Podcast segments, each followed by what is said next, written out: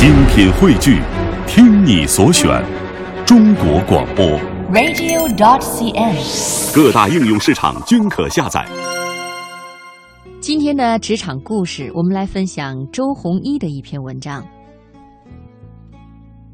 我已经记不得是什么时候，在什么场合讲的这些话，但都是至今我想对一些朋友说的真心话。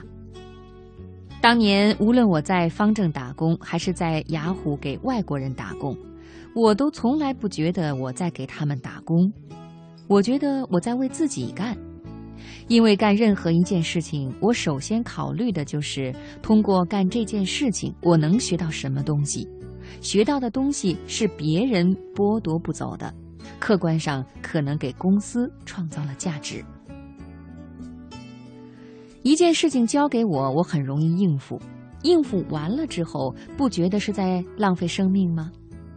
一件事情，你可以把它做到六十分，你可以做得很轻松，做完了，你每天重复，每天干三个小时的活就完了。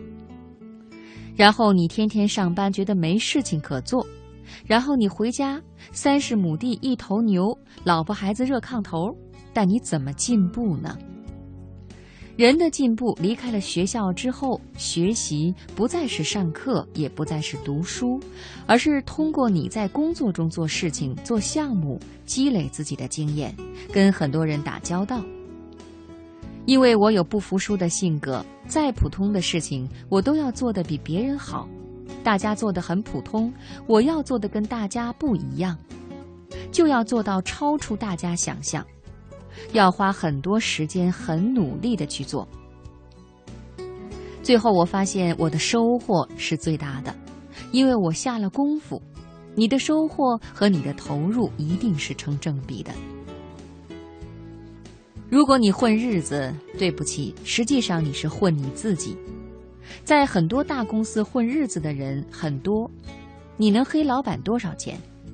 你年薪十万，你在单位混十年，也就混老板一百万。对很多公司来说，损失一百万对公司伤害不到哪儿去。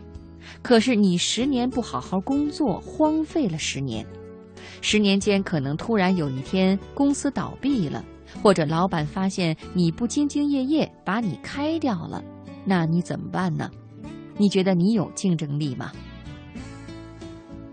真不喜欢这个公司，不喜欢老板，那就赶快辞职，何必为了老板的错误而耗费自己的生命呢？如果你今天决定你还在公司工作，那你就应该把工作做好。有人说我有个性，我不爱干这个。我说个性是成功人士的专利。你成功，你当然觉得你有个性。你没有成功之前，个性能转换成什么物质东西吗？如果个性能够转换成什么才能，我比你有个性，但是他有的时候什么也转换不了。